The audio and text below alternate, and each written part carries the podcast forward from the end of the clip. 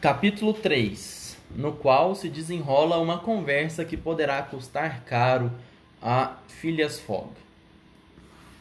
Vamos ver o que vai acontecer.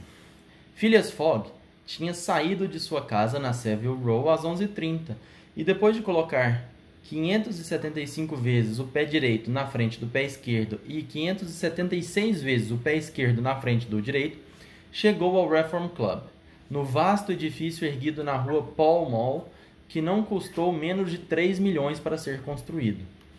Foi direto à sala de jantar, cujas nove janelas se abriram, se abriam para um belo jardim de árvores, já douradas pelo outono.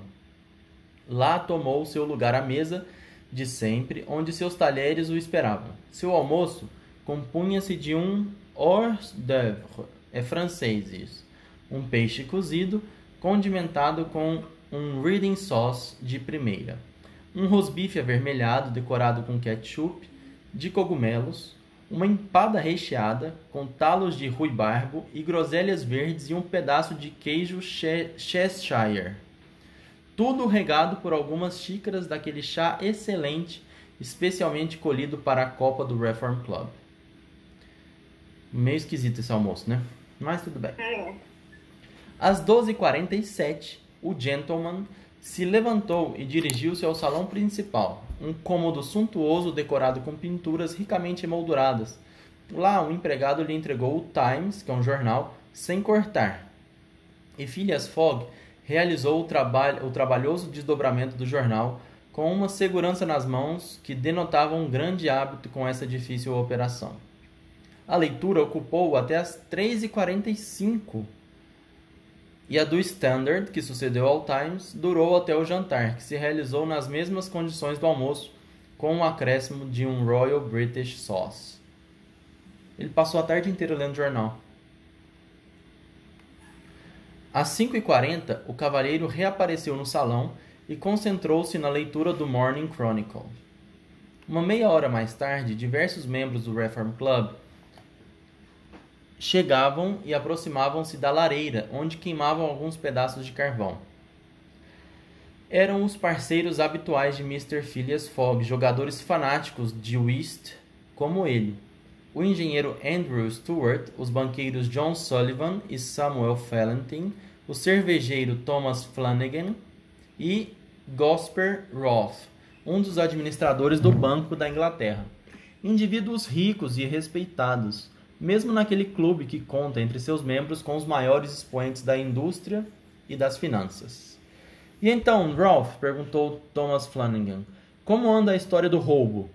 Bem, respondeu Andrew Stewart, o banco vai ficar sem o dinheiro.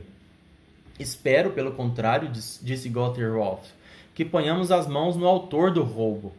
Foram enviados inspetores de polícia altamente qualificados para a América e Europa, para todos os princípios, principais portos de embarque e desembarque, e será difícil para esse senhor escapar deles. Mas então, já tem a descrição do ladrão? perguntou Andrew Stewart. Para começar, não se trata de um ladrão, respondeu sério Gauthier Roth. Como não é um ladrão? esse indivíduo que subtraiu 55 mil libras em notas de papel moeda? Não, respondeu Rolf. É o que então? Um industrial? perguntou John Sullivan. O Morning Chronicle assegura que é um gentleman. Quem deu essa resposta não foi outro senão Phileas Fogg, cuja cabeça emergia da montanha de papel acumulada ao seu redor. Ao mesmo tempo, cumprimentou os colegas que também o saudaram. O fato em questão que os diversos jornais do Reino Unido discutiam calorosamente, tinha ocorrido três dias antes, em 29 de setembro.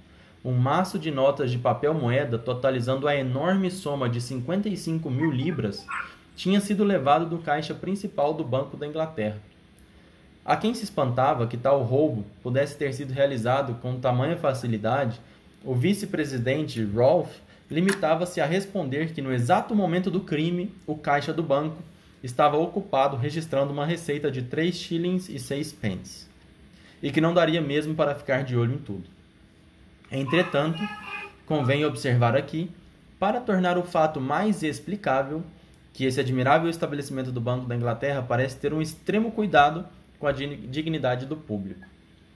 Nada de guardas, nada de grades. O ouro, a prata, as notas de dinheiro ficam livremente expostos e, por assim dizer, à mercê do primeiro que aparecer.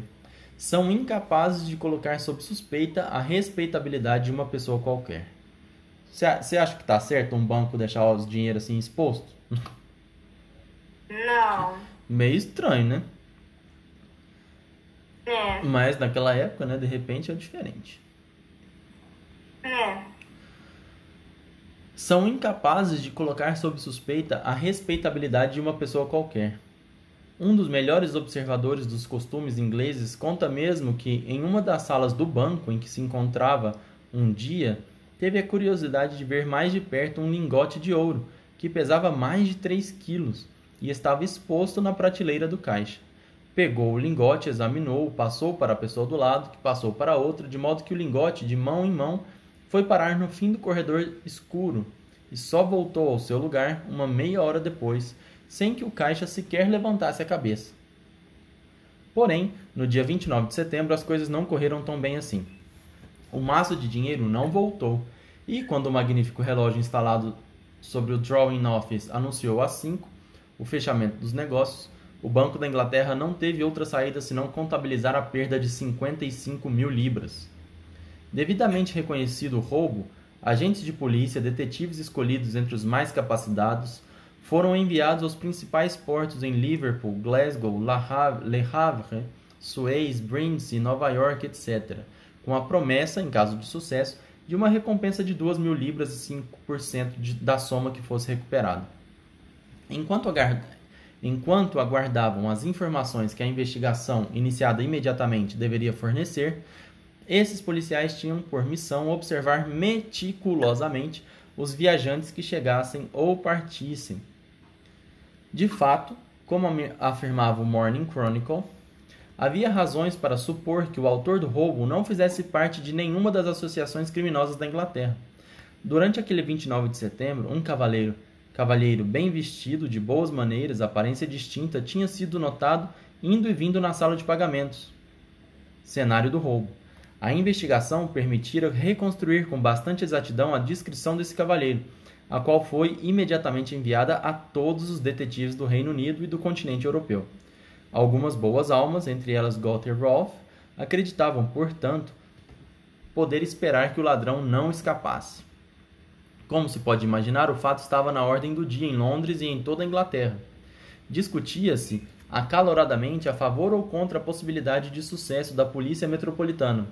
Não era surpresa, portanto, ouvir os membros do Reform Club tratarem do mesmo assunto, ainda mais que um dos vice-presidentes do banco estava entre eles.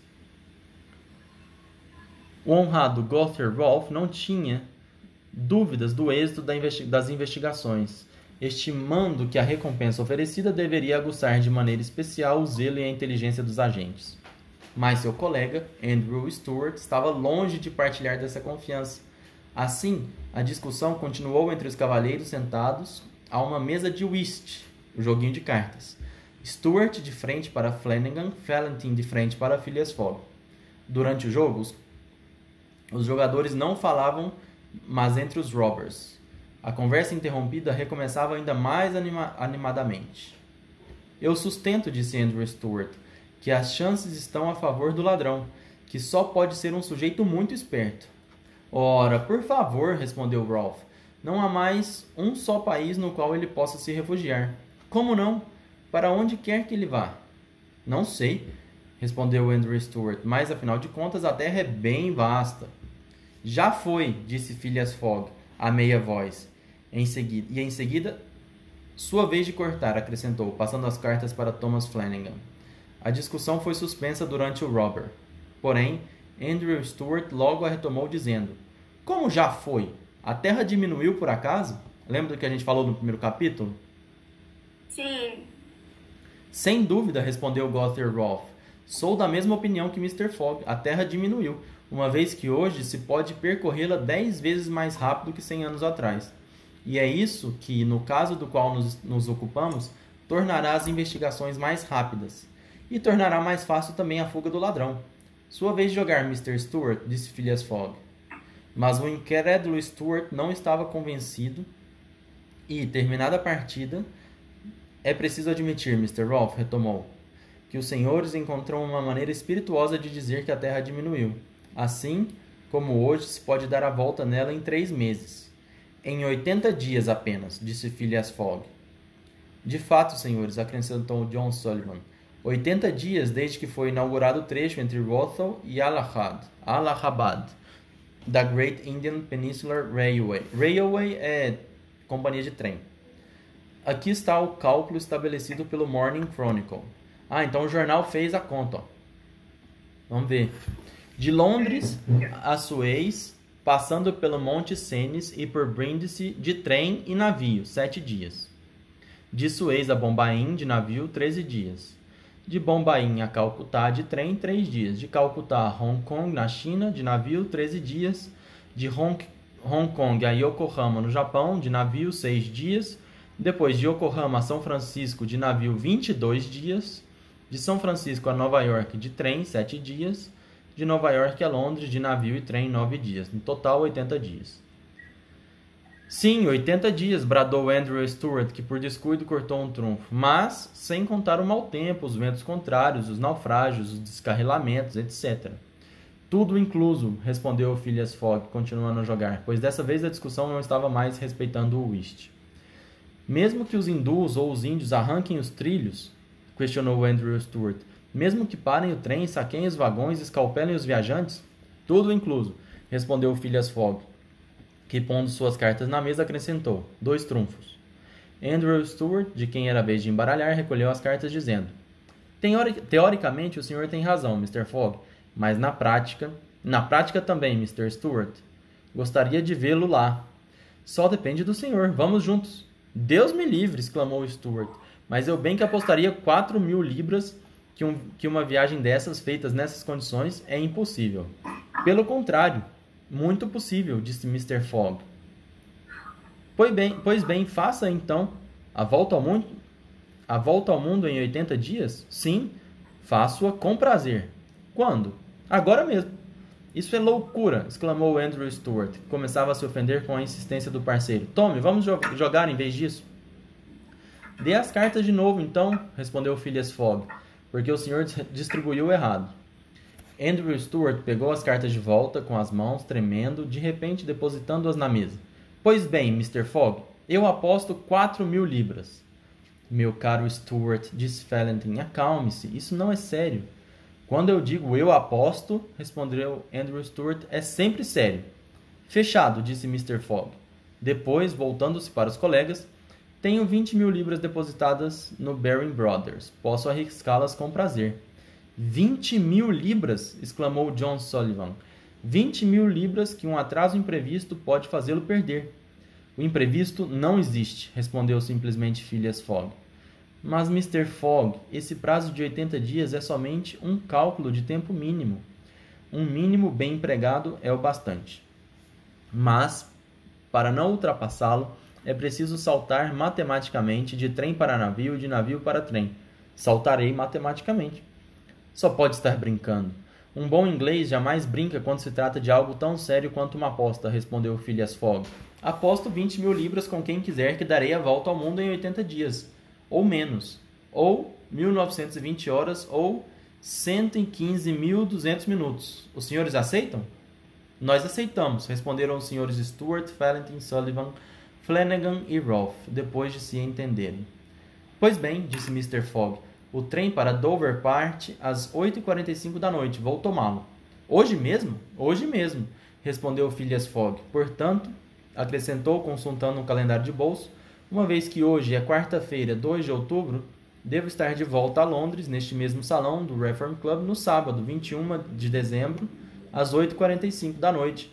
Caso contrário, as 20 mil libras atualmente depositadas em minha conta no Baring Brothers pertencerão aos senhores de fato. Oxe, tá de ponta cabeça.